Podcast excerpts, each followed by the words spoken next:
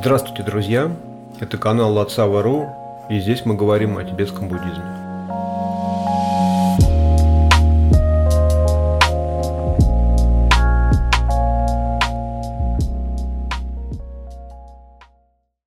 После подкаста про отречение люди спрашивали меня, на каком именно этапе практики, на каком этапе пути а, следует зарождать, то есть развивать да, это отречение. Если вы помните, термин отречение означает, что мы полностью разочаровываемся в обычном существовании в сансаре, приходим к окончательному выводу, что а, получить, обрести счастье, состояние, в котором нас бы все устраивало, удовлетворяло прямо в текущем моменте, в рамках существования в сансаре невозможно. И тогда ум поворачивается к каким-то другим методам достижения счастья. Ну, согласно буддийской доктрине, это медитация. Это очень вопрос такой, на который я сейчас уже не очень люблю отвечать, поскольку ответ мало кому нравится. Э, и вот исходя из собственного опыта, я могу так сказать, вот сколько я разговариваю с людьми, практикующими буддизм, уже довольно на высоких э, этапах пути, да, когда уже люди практикуют э, ваджраяну или даже безобъектные практики Махамудру и Дзакчен.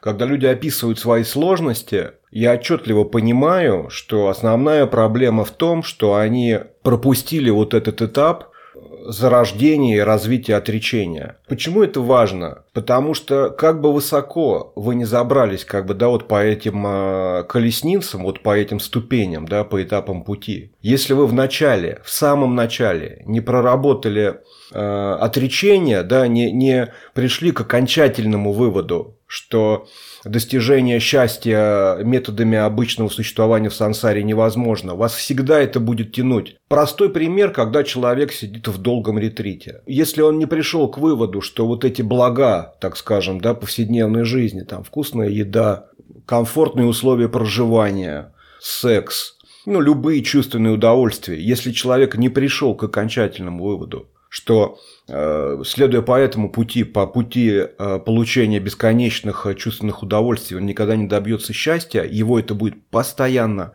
беспокоить в ретрите и во время любой практики, на любом этапе. Потому что всегда будут сомнения, зачем я трачу время вот на эту медитацию непонятную, если можно было бы сейчас наслаждаться тропическими фруктами, морепродуктами и объятиями красавиц. Вот в этом проблема. Я могу с уверенностью сказать, что практика зарождения и развития отречения всегда выполняется первой в любой традиции. То есть предварительные практики, так называемые предварительные, хотя мне больше нравится слово подготовительные, потому что они подготавливают нас да, к основным практикам. Но обычно они называются предварительные в литературе, поэтому я и буду использовать этот термин. Они делятся на общие практики предварительные и особые предварительные практики. Так вот, общие предварительные практики – это и есть практики, направленные на развитие, на зарождение, развитие отречения. Это определенные методы медитации, которые называются на тибетском лодок нам щи. Ну, щи – это четыре, их четыре, да, этой практики. Лодок – это э, удачного перевода я пока не смог найти. Обычно переводят так. Четыре мысли, поворачивающие ум от сансары. Или направляющий ум от сансары. Перевод, ну, такой более-менее устоявшийся, но, на мой взгляд, не очень удачный. Потому что лодок – это... Ну, ло – это, соответственно, ум, то есть, да, концептуальный ум, мыслящий, да, в рамках которого происходит так называемое усложненное мышление намток. И док – это что-то, что полностью, да, вот эту стрелку разворачивает на 180 градусов. То есть лодок – это что-то, что ум, вот он смотрит в сторону вот туда, да, вот там счастье, вот там радость. И полностью, лодок полностью разворачивает ум от того, куда он смотрел раньше, на что-то новое. В нашем случае на путь медитации. Так вот, эти четыре поворачивающих ум силы, я не знаю, когда, поскольку в рамках подкаста, когда я говорю там а, устно, да, я могу как угодно несколько раз перевести термин. В книге я вынужден какой-то один выбрать, написать его и уже использовать его повсеместно. Так вот, лодок намши это как бы четыре практики, четыре метода медитации, когда мы размышляем поочередно о четырех аспектах, о четырех характеристиках или параметрах обычного существования, которые важны для того, чтобы убедить ум изменить вот это направление на 180 градусов от счастья в обычном существовании на методы медитации, на путь, который приводит к освобождению, к достижению нирваны. Первое – это Э, редкость и э, драгоценность обретения именно человеческого рождения. А если говорить, опять же, не использовать не тибетские примеры, там, да, и индийские, а более-менее современные, то это, тут речь идет о том, насколько уникальная возможность, что мы вот обладаем человеческим рождением, человеческим телом, в котором э, у нас есть все способности, мы способны интеллектуально мыслить, да, у нас есть разум, который позволяет нам делать какой-то выбор. Неокортекс, который не развит у других живых существ, у животных, там уж про насекомых нет смысла говорить. Про то, что мы не находимся э, в рабстве, например, и живем в стране, где и существует учение Будды. И там много перечислений, если вы откроете, опять же, классический ламрим любой традиции, там очень много, я сейчас точно не вспомню, но, по-моему, 34 свободы и преимущества, которые дает как бы благоприятное человеческое рождение. То есть, когда у нас хорошее здоровое тело, развитый ум, у нас нет никаких там психических заболеваний или как вот мы там не глухонемые, у нас нет склонности к какому-то, ну, там, извращению, там, мы не являемся маньяками, грубо говоря, да, то есть у нас мы нормальные, обычные люди, наделенные всеми способностями и возможностями человека, вот то, что дает рождение человеком, а не коровой, например, да, когда невозможно там читать тексты и слушать учения. Вот, соответственно, мы размышляем, первый вид медитации, мы размышляем, насколько нам повезло, насколько у нас есть редкая возможность, будучи человеком, наконец, сделать выбор в пользу э, следования пути, потому что мало какое другое живое существо, кроме человека, наделенного всеми свободами и дарованиями, имеет такую возможность. Если мы сейчас это упустим и протянем до, э, до старости и смерти, да, то мы упустим свой шанс. То есть вот сейчас у нас есть вся возможность развить свой ум обрести такие качества и, и способности, которые позволят нам полностью устранить страдания сансары, да, так называемую неудовлетворенность а, тем, как мы живем, текущим моментом нашего существования. Вот, это первый аспект, да, драгоценность человеческого рождения. Первый, первый вид медитации, мы вот размышляем об этом. Второй как бы вид э, медитации, то, о чем мы размышляем, так скажем, тема для нашего размышления, это изъяны сансары, то есть изъяны обычного э, существования. Их э, ну, достаточно много, но вот то, что я считаю для современного человека самое актуальное, это оно вообще универсальное, там, да, это страдание, но для нас это особенно так скажем, болезненно, потому что мы все сейчас и всегда говорим, и, и мы привыкли к этому, нам нравится стабильность. Так вот, есть такое понятие страдания перемены, изменения. Это когда вот у нас все нормально, и вдруг раздается звонок, и мы узнаем какую-то, ну, как бы новость, которая нас сильно подкашивает. Вот это вот, да, то есть особенное существование, когда ты, любой из нас, так или иначе, в течение жизни постоянно сталкивается с такими ситуациями, когда из благостного, благодушного, расслабленного состояния нас выносит неплохая новость. Мы с утра просыпаемся, включаем телевизор или заходим в интернет. Раз, так как вчера уже не будет. Все. Вот это вот страдание перемен. Дальше еще есть страдания, которые происходят э, за страданием, как, как это получше объяснить. Вот, например, э, как нам кажется, вот сейчас у нас черная полоса, вот сейчас надо потерпеть, и наступит белое. Также везде написано, также везде сказано, там особенно психологи любят на тренингах, да, там об этом говорить, что типа, ну, жизнь там спад, подъем, не надо отчаиваться. Страдание, страдание, вот так, да, страдание после страдания, это подразумевается то, что вот мы, например, идем по черной полосе, терпим, и тут происходит что-то, что выясняется, что это была на самом деле не черная, а серая полоса, что черная начинается-то как раз вот сейчас. Всегда есть, да, какая-то проблема, которая гораздо хуже той проблемы, которую мы терпим сейчас. Это реальность для каждого человека, каждый попадает в такую ситуацию. Поэтому я считаю, что это тоже универсальный принцип именно вот этого, как один из основных изъянов сансары. Вовсе не означает, а черная полоса, вовсе не означает, что ее сменит белая. Это ну, позитивное так называемое мышление, но гарантий тут нет никаких. Есть еще такое понятие, как всепроникающее страдание, ну как-то так. И смысл его в том, что если как следует вдуматься, то все, что нас окружает, так или иначе связано с э, проблемами, страданием и неудовлетворенностью живых существ. То есть, ну там в тибетском, в тибетских текстах приводятся примеры там, да, чашки чая, что если представить себе, сколько Э, там убили насекомых, прежде чем вырастили этот чай, сколько заездили до смерти животных, которые там этот чай перевозили. Раньше же не было самолетов и морских перевозок, там, да, животные все волокли.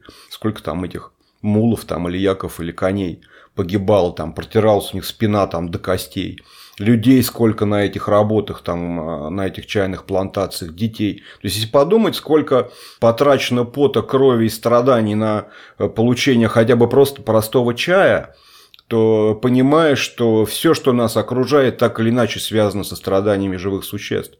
А сейчас-то особенно, когда все эти производства, там химия сливается, э, все вот эти промышленные производства, они все связаны с вредом там дешевый труд в Азии, когда мы имеем там, а, выбираем, у нас гардероб заполнен, там у нас десяток пар кроссовок, и мы их можем себе позволить только за счет того, что где-то в Азии люди работают за еду, чтобы держать себестоимость этих кроссовок там на уровне, когда мы их можем покупать по нескольку пар. Так мы обычно в жизни об этом не задумываемся. Мы пытаемся получать удовольствие от того, что у нас есть много пар кроссовок. Но реальность, она как бы, да, сложнее. И поэтому тут мы задумываемся. Хорошо, эти там люди в Азии, мы их не видим, но мы всегда можем применить свою ситуацию. Кто-то получает там, ну, согласно закону капитализма, там, добавочной стоимости с нашей работы – да, кто-то э, благодаря тому, что мы пашем на работе 24-7, чтобы как-то там свести концы с концами, кто-то там, да, какой-то капиталист, владелец этой корпорации там плавает на яхте, грубо говоря, с красавицами и с виски там по 50 тысяч рублей за бутылку. Вот так вот это работает. То есть мы всегда можем на себя примерить. Если нам кажется, что то, что какие-то дети собирают какао-бобы в Африке за 10 долларов в месяц, это норм, ну окей, можно всегда прикинуть себя как бы, да, вот как, как, как мы работаем, да, мало кто, я не встречал таких людей, которые полностью довольны там своей зарплатой, скажем, всем всегда хочется больше. Я специально так подробно на этом останавливаюсь, потому что это что-то, что касается всех, да. Тибетские примеры обычно людям заходят, ну так как бы, да, тем, у кого воображение развито, норм. Но большинству людей там сложно их понять. Поэтому я стараюсь приводить э, примеры, которые работают для современного человека, живущего э, ну, в современных реалиях. Ну и в конце, как бы, да, даже если все это кажется нам терпимым, да, по, как, как э, страдание, да, как неудовлетворенность, как изъян существования в сансаре, то есть, в конце концов, так называемое страдание рождения, старости, болезни и смерти. Это ну, то есть, да, не избежать никому. Мы рождаемся, это само по себе, там, да, вот это, э, мы пришли вот в этот мир, где нас ждет страдание. Мы в любом случае неизбежно постареем, и э, получим все страдания, связанные, связанные со старением нашего физического тела и там угасанием умственных способностей. Мы обязательно заболеем в какой-то момент болезнью, которую вылечить невозможно. Даже если у нас есть бесконечное количество денег, возможностей, даже если мы являемся ну, там, владельцем самой большой корпорации э, транснациональной в мире, э, мы все равно умрем, если получим смертельную болезнь. То есть рано или поздно мы заболеваем. Даже если мы не заболели раком или еще какой-то болезнью, которая может убить нас в достаточно молодом возрасте, мы так или иначе чем-то заболеем, когда будем уже очень старые, и какую-то болезнь мы обязательно не вылечим, и она закончится смертью. Эта ситуация ждет каждого, и это, на мой взгляд, самый существенный изъян существования. Мы всю жизнь пытаемся об этом не думать. Если вы попробуете говорить о старости, болезни и смерти на любой вечеринке в любом обществе, вас заобшикают сразу, да. Но то, что мы от этого отмахиваемся и стараемся это держать в бессознательной части ума, от этого реальность не меняется. Это даже хуже. Мы, поскольку не хотим об этом думать, у нас стресс набирается, вот этот страх, тревожность, мы вынуждены потом антидепрессанты есть, чтобы да, там обратный захват серотонина, чтобы вот это вот сидящее в бессознательном тревога и страх а, состариться, заболеть и умереть, это нам не портили повседневную жизнь. Но, к сожалению, так не работает, и сколько антидепрессантов ты не пей, так или иначе тебе придется с этим столкнуться.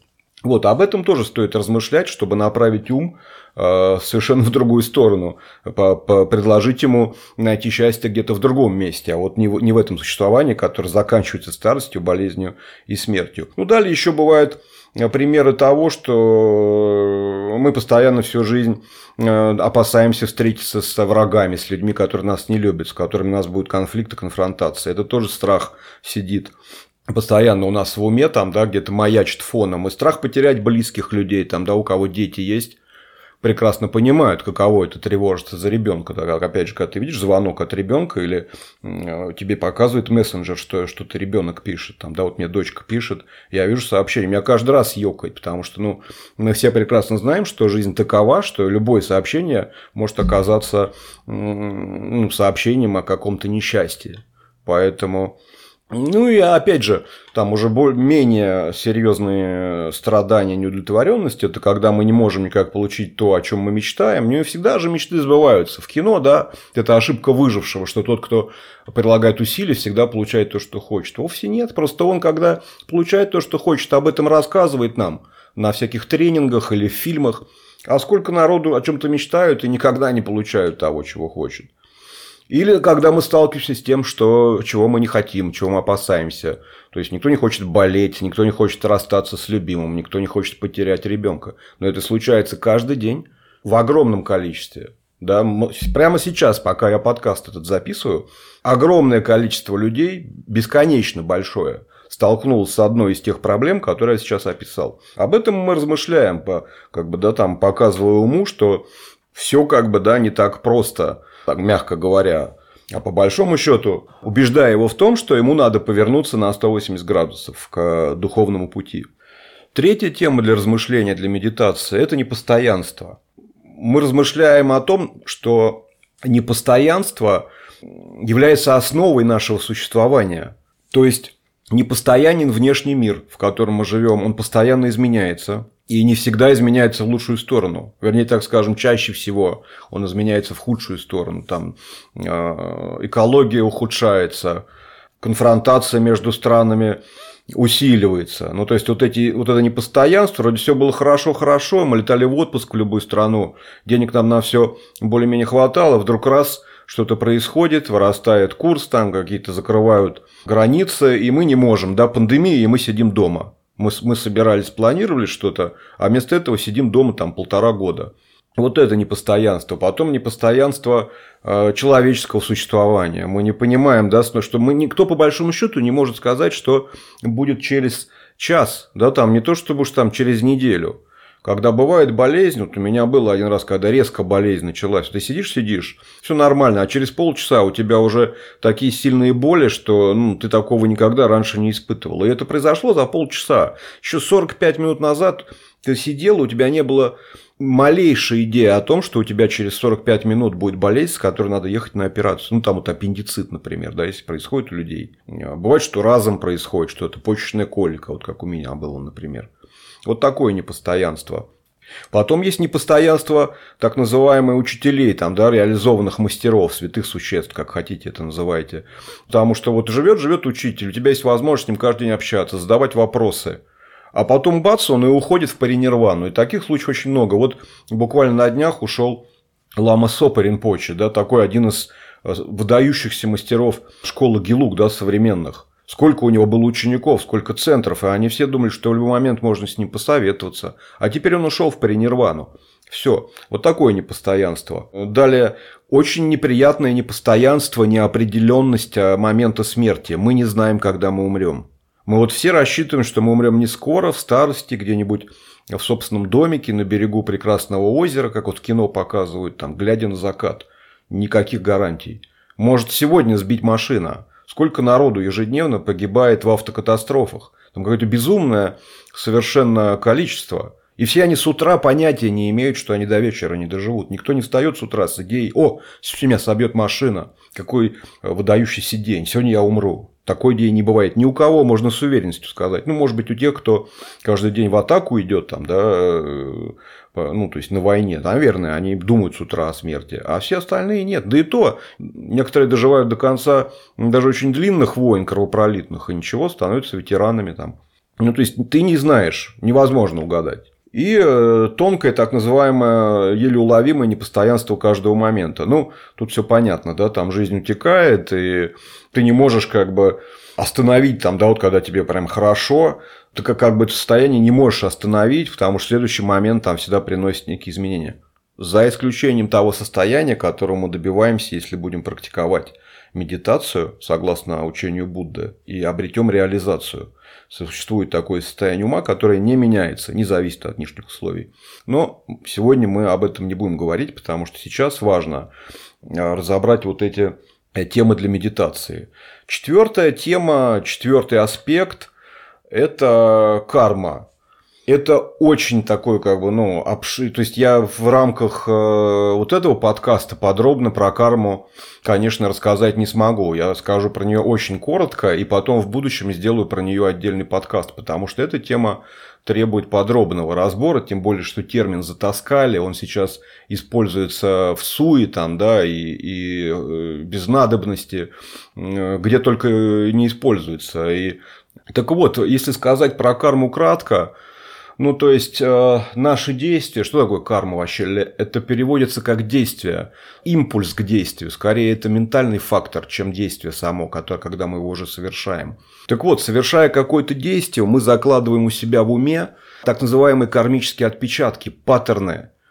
И э, согласно этим паттернам выстраивается вся наша жизнь. Да, отсюда там люди, которые э, в детстве там издеваются над животными, там кошек поджигают, становятся там садистами какими-то, живодерами, да. Люди, которые наоборот развивают все какие-то благие качества, они э, становятся да, там, может быть, какими-то, там, занимаются благотворительностью или еще что-то хорошее делают. Это так влияют именно кармические отпечатки на наше поведение. Плюс к этому Э, за каждым нашим э, действием следует э, результат. То есть, ну, любое действие приводит к ответному результату. Когда мы, совершая убийство, рано или поздно столкнемся с тем, что нашей жизни будет что-то угрожать. Я сейчас в рамках этого подкаста не буду подробно да, рассматривать. Потом будет подкаст про карму, и я там подробно объясню, как это работает.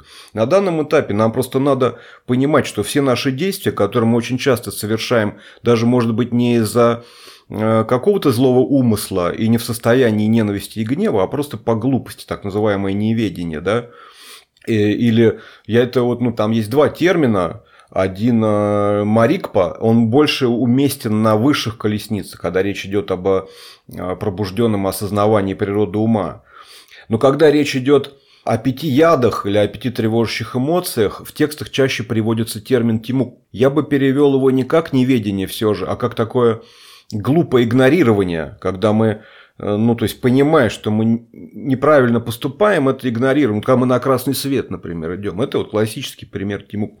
Так это и работает. Если мы привыкли там, да, убивать, причинять вред живым существам, мы перестаем ценить драгоценность жизни, и тогда нас вот этот паттерн, как бы э, наработанный в психике, да, вот этот вот кармический отпечаток, заставляет идти на красный свет – или ехать на красный свет, или набирать там на мотоцикле скорость, да, понимая, что мы на такой скорости не в состоянии там, да, работать с каким-нибудь там воблингом или с какой-нибудь ямой на дороге. Вот так это как-то работает. Но механизм я объясню в следующий раз. Сейчас не буду подробно на этом останавливаться. Проблема в том, да, вот, ну, с кармой, что мы совершаем массу негативных действий неосознанно, которые впоследствии э, нам приносят самим проблемы. Вот, соответственно, медитация состоит в том, что мы размышляем об этом, э, показывая уму, насколько все запущено, насколько все плохо в обычном существовании. Если это делать правильно, долго и э, искренне, да, постоянно, ведь ничто не приходит само. В буддийской медитации, да и в любой тоже – любой традиции. Ничто не возникает само по себе, все надо нарабатывать. Бывают люди с высшими способностями, которые один раз прочитали или услышали подкаст, и у них тут же все получилось. Обычным людям, вот как мы, да, нам надо тренироваться. И вы должны ум постоянно убеждать в том, что он прет не туда, что ему надо развернуться и обратить свое внимание на другие способы достижения счастья. Иначе жизнь пройдет, мы постареем, когда уже будем немощные, мы уже практиковать медитацию не сможем. Потеряем лучшие годы на гонку за тем, что никогда не принесет нам счастья. В этом смысл отречения. Недостаточная проработка отречения, недостаточная медитация на четырех мыслях ума, на четырех разворачивающих аспектах ума, недостаточная медитация э, по развитию отречения является основной проблемой. Это на мой личный взгляд. Это вот как я разговариваю с людьми, которые практикуют да, буддизм уже даже на серьезных этапах. Это основная проблема. Большинство из них все еще верит в то, что они в обычной жизни могут добиться какого-то счастья. То есть у них не встает медитация на первое место в списке того, а, что необходимо делать для достижения счастья. И это такой очень тонкий изъян да, медитации, который на, чем больше, чем дальше ты прошел по пути, не проработав отречение, чем, тем тебе тяжелее будет вернуться и доработать его до конца, потому что начинает включаться механизм э, неприятия, там, да, как бы, как это назвать, то есть, когда ты не хочешь признавать, что у тебя проблема на самом-самом начальном этапе. Ты уже вроде бы такой мастер там, да, ты у все садханы знаешь, умеешь там салун, труд, хор практиковать или даже махамудру. Но у тебя остался вот этот очень тонкий изъян, ты не доработал отречения. Проскочил самый первый вот этот этап, который в целом не очень интересный. И нам очень тяжело его практиковать, потому что он противоречит очень популярному сейчас принципу позитивного мышления, так называемому, когда мы стараемся не думать о плохом, а думаем только о хорошем. Это все всегда на всех тренингах, психологи, тренер личного роста, коучи, очень много всяких духовных учителей постоянно настаивают на позитивном мышлении. Поэтому у нас это у большинства людей это вбито в сознание, что нельзя думать о плохом. А на самом деле это является первой базовой медитацией на буддийском пути. Если ее не проработать, вы можете дойти до самого верха, и у вас ничего не получится. Вот, к счастью, к счастью, во всех серьезных книгах, во всех серьезных книгах, э, во всех серьезных текстах – в ламримах в традиционных, в объяснениях современных серьезных учителей, вот типа профессора Алекса Берзина, все они настаивают на том, что, что медитация на четырех мыслях, поворачивающих ум от сансары к достижению освобождения, к достижению нирваны, это самая важная, самая первая необходимая практика на пути тибетского буддизма. Все, друзья, спасибо за внимание. А, услышимся в следующий раз.